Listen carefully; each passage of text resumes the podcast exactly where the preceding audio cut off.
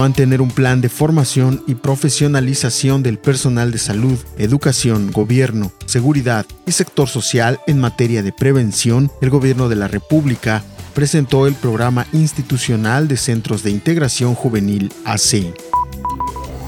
la defensa del empleo en un estado que ha sido golpeado por el COVID-19 y por fenómenos meteorológicos debe ser razón suficiente para que diputados y senadores aboguen por la preservación del empleo del personal asignado a escuelas de tiempo completo en Quintana Roo.